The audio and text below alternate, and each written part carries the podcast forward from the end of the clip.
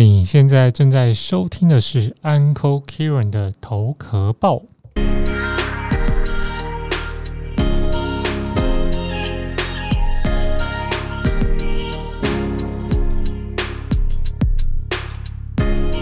Hello，好久不见啦！最近大家如果有听我节目的话，应该知道我分享很多关于加密货币的一些呃知识或者是趋势嘛。那好不容易就盼到哈，最近比特币好像走出了一个低潮的感觉，开始往上启动，那就开始有很多的朋友就是开始很好奇，就说：“哎，我也想要就是参与这个加密货币啊！”然后就开始下载很多的这个交易所。那台不管是台湾的交易所也好，或是其他国家的交易所也好，那当然就是。这上面有很多的一些知识是需要学习的，那所以呢，我今天就想要跟大家聊聊，就是加密货币的比较一些基本的名词的介绍。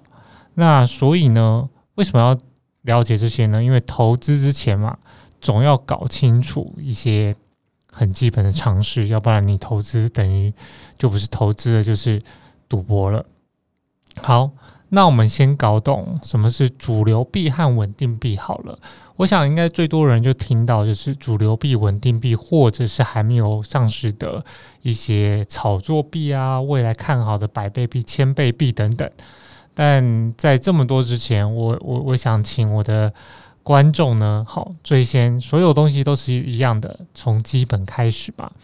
所以在加密货币你要参与这个投资之前呢。虽然它是一个很美好的趋势，那当然它的波动也可能很大。但是啊，在投资前先搞懂主流币和稳定币的差别吧。但其实加密货币在今年来讲，你可以感觉出来，它其实有慢慢的迈向这个主流化。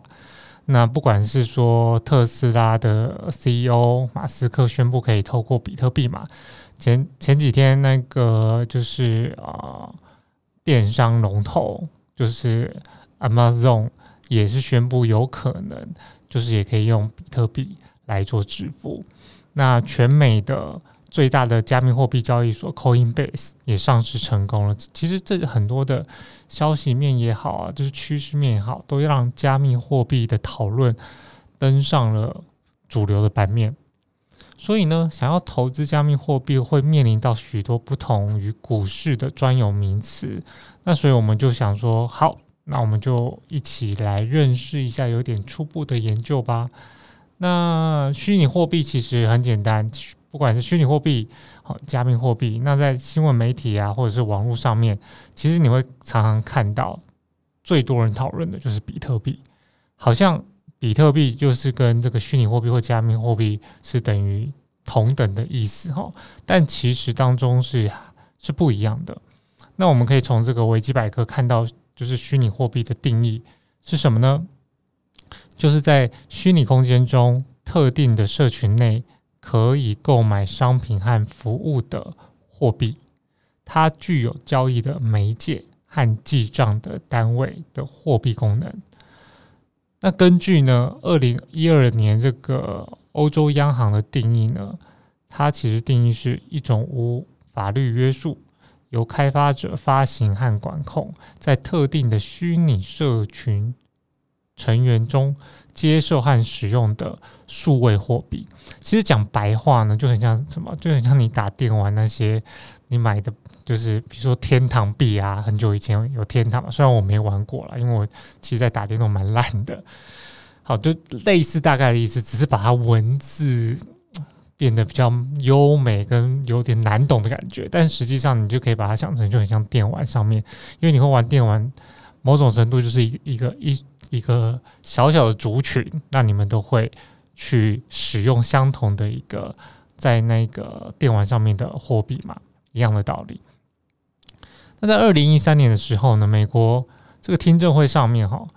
那时候美联储的主主席就有说，在过去的二十年来，虚拟货币被视为一种电子货币，就像我刚刚说的打电动的那种，或者是一个一直在发展中的支付系统技术领域，所以这其实已经出现了很久了，只是说大家都好好像还没有把它，呃，发现它的应用等等的，只是把它应用在过去的，应该应该说是比较多是偏向电玩的部分吧。所以简单来说，虚拟货币可以是在线上游戏中的代币，好，也是可以是搭乘航空公司的啊飞行的点数，好，所以。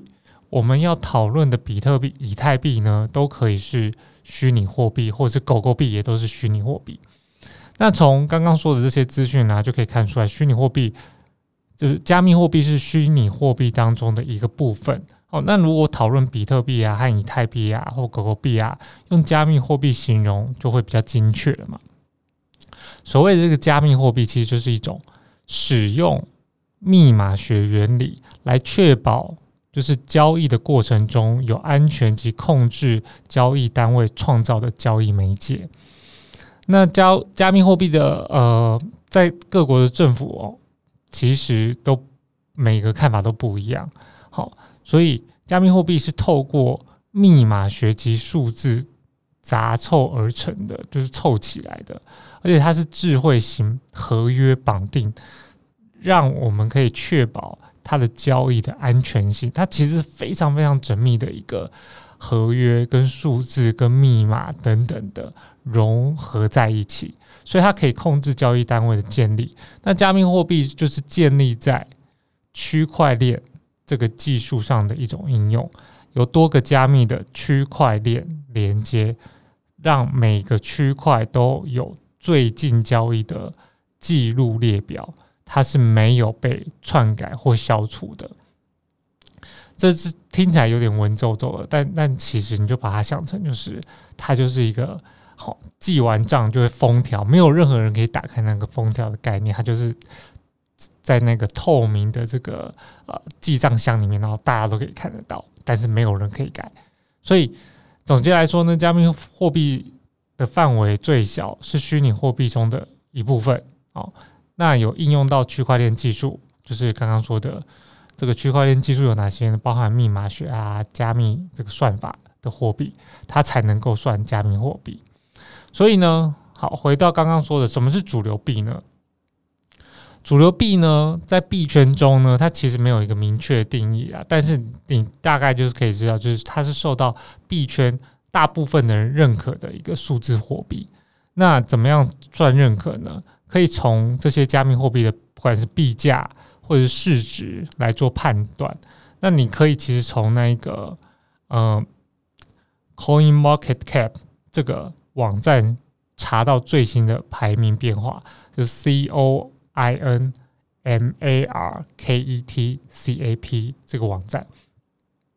像是目前的排名呢，就是比特币、哦，以太币，还有泰达币，就是 U S D T。那币安币 BNB 哦，就是一个平台币。那 USDT 就是所谓的稳定币，就最多人我们都是把台币换成先换成 USDT 嘛，稳定币之后才用 USDT 去做一些比特币啊，或者是以太币，或者是狗狗币等等的一些交易。好，因为大部分的人都是使用这些，好，所以你可以把它称为就是主流币的概念。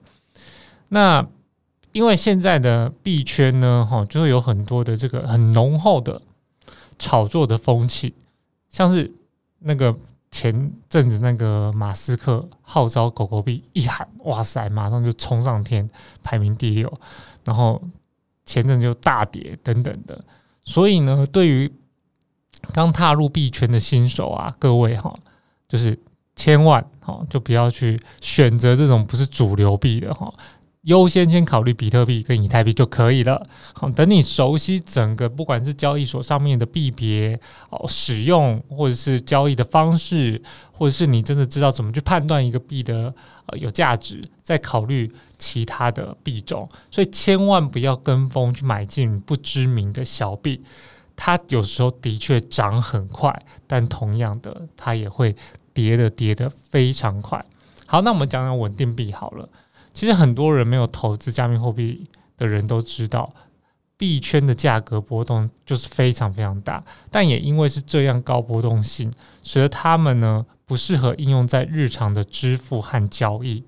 所以呢，才有了这个稳定币的诞生，是专门为了稳定价格而产生的加密货币。那目前市场上最大规模的稳定币呢，就是泰达币。就是 USDT，那你会常常听到人家说，哦，那有多少 U 多少 U，哈，大概就是呃，大部分都是在讲 USDT，它是直接与美元挂钩的，所以你可以想想象。一枚 USDT 就是等于一美元，当然它会有一点点、一点点的汇差，但基本上它的浮动波动都是对对应美元的哈。当然还有不同其他形式的稳定币，那我就不多做解说，因为最多人用的就是 USDT。那所以稳定币呢，它也是加密货币的一种。通常加密货币间彼此要转换的这个交易成本是比较低的。那还有就是什么法币？法币是什么？就是每个国家的货币，哈，比如说这法台湾的法币就是新台币嘛，那美国的就是美金嘛，那日本就是日币。那法，如我们常常就是要用我们的法定货币法币呢，要买加密货币，大部分这样嘛。那因为法币要买加密货币的成本比较高，所以稳定币就是介在这两者之间很好的一个中介。投资人呢，通常就是把这个法币换成稳定币，就像我刚刚说的，先把台币换成 USDT，换成稳定币，然后就可以就用 USDT 在加密货币市场做各种不同的呃，就是币的这个投资，或是不同的衍生性商品的投资。所以呢，第一个稳定币是哪一家公司？就是 Tether。Tether 这家公司呢，是在二零一四年发行 USDT 的，哦，之后也有其他对标美元的稳定币，像是 USDC、哦 BUSD，还有跟以太币挂钩的 DAI，哈，当然就是这些你都可以听听就算了。所以如果你是新手的话，你就是使用 USDT 就可以了。OK，好，那我们讲讲公开交易所啊，公开交易所我觉得是最令人诟病的地方，就是现在有太多太多不同的交易所。都是要来圈这个呃使用者的嘛，那当然就是五花八门，各出奇招。不管是说呃给你什么样的奖励啊，入金之后回馈多少啊等等的，或是呃如果你是网红，就请你就是推荐啊，巴拉巴拉巴拉都有。因为我有接过这这一类的，就是邀请。但是呢，因为每一个交易所其实呃最重要的是它能不能让你第一个稳定的出入金，这是很重要。第二个，它是不是能够有。有有银行可以信托，保障你的钱不会不见。好，另外一个就是它的技术是不是真的很不错呢？然后可以呃，就是避免骇客的攻击。那像公开交易所呢，就很像公公司上市后可以在公开的市场上买卖股票。那这个这个在传统金融叫做证券交易所嘛。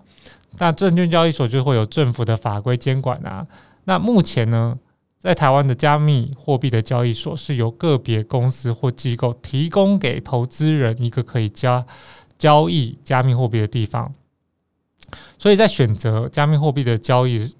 所是要非常小心。就像我刚刚说的，千万不要选择来路不明的交易所，好，以免它是个空壳诈骗平台。像呃，如果是国际上的，像币安啊、火币网啊，都是交易量非常高的加密货币的交易所，但它其实不支援台币的买币哦。所以在台湾呢，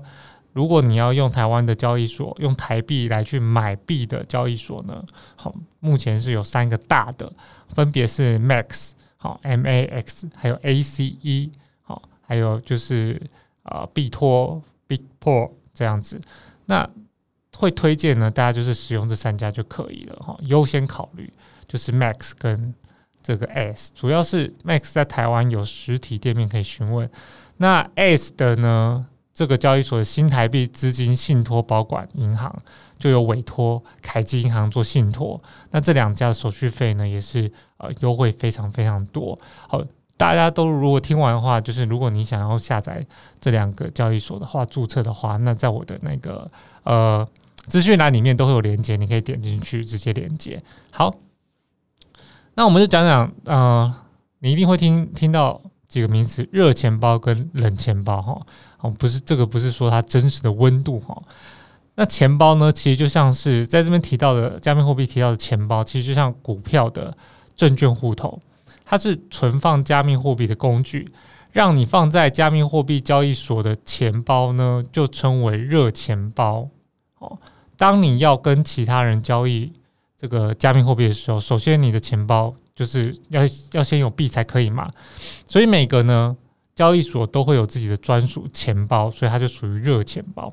那所以有热钱包呢，就会有所谓的冷钱包。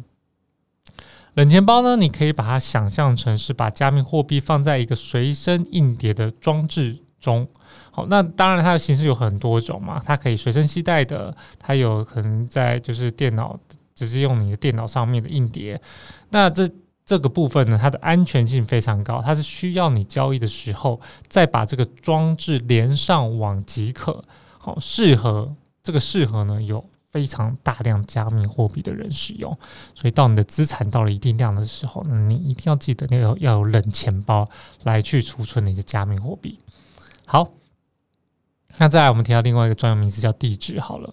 刚刚介绍钱包啊，就是如果是证券户头的话，那加密货币的收款地址，好，如果你要汇钱给你，哦，你要收加密货币，好，这个收款地址就比较像是银行账号。每个交易所的每一种加密货币都会有不同的地址，比如说你要把这个 A 交易所的比特币转到 B 交易所的比特币，这时候你就需要。提供 B 交易所比特币的地址哦，那如果你是提供 B 交易所的以太币地址，那你的比特币有可能就会不见哦，这非常非常非常重要。所以在转账的时候，你一定要注意你的币别的地址要是选对的。另外特别说明呢，像稳定币 USDT 的地址，它就有三种不同的链型可以选择，分别是 Omni。ERC 二零跟 TRC 二零，好，那什么是 Omni 呢？哈，不是那个，不是中孝东路上面的夜店。好，Omni 它，但是它的确是 OMNI，OK。但这 Omni 呢，它主要是比特币区块链网络的链型，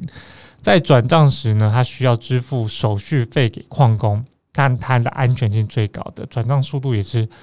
呃，是是比较慢的啦。通常是大额交易才会建议使用，因为它的安全性最高。那另外一个就是 ERC 二零，以太它是以太坊区块链的，呃，以太区块链的链型，同样它也是支付手续费给矿工，但相对是比较便宜，安全性跟转账速度呢都还不错。好，是用这个加密货币市场频繁的交易。那另外一个 TRC 二零，它是波场区块链的链型，它其实就是由泰达公司宣布在波场上发行基于 TRC 二。二零协议的 USDT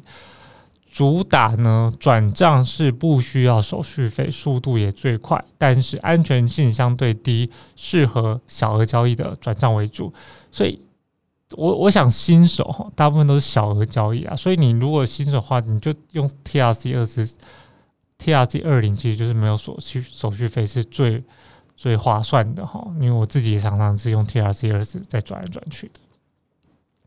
OK，另外还有什么呢？我们讲讲 taker 跟 maker 好了。那买卖交易要成立，代表需要同时有买方跟卖方嘛？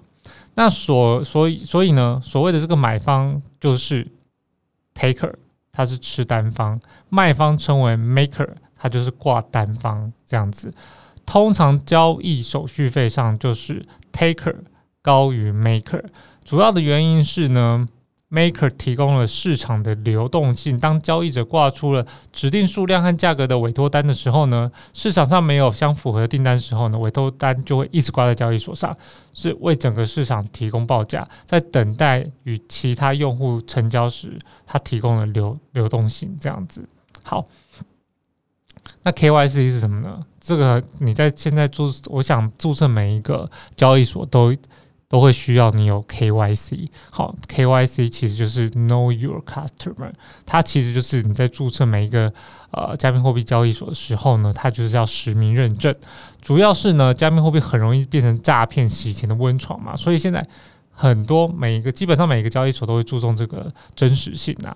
所以呢，它大家现在要的真实性这个 KYC 的认证呢是蛮繁琐的，它会需要你双证件之外，它还需要你啊地址认证，比如说你的信用卡地址或者是你的呃手机账单的地址，哦，甚至提供本人跟本人跟照片的呃跟跟证件的合照，然后或者是你还需要写在白纸上面你的名字等等的，因为这一切都是防范，就是有心人就是滥用个个资。去帮你注册这样子哈，其实就是防范洗钱法啦。但我觉得这样的这样的操作是有它的必须存在哦，大家不要怕麻烦这样子。所以啊，讲到这边，其实加密货币这个市场，我我认为它的未来的趋势真的很大。我想跟我比较久的观众一定就会比较知道，我这阵子都在分享这一类的哈。但是同时的，就是因为这一块饼很大，所以很多的诈骗啊，就是有心人士啊，就会想利用这一点。所以千万哦，各位的观众朋友，千万不要去随意点那些来路不明的连接啊，或者参加来路不明的这些群组啊。其实这个在传统金融很多股票市场也是个，就是跟你报名牌什么。标股啊，我每天都收到这样子。那在加密货币里面，就是同样也会有，就是他告诉你说，哎，你可能有什么代操啊，或是跟单啊等等的，或是你上这个交易所啊等等，叭叭叭，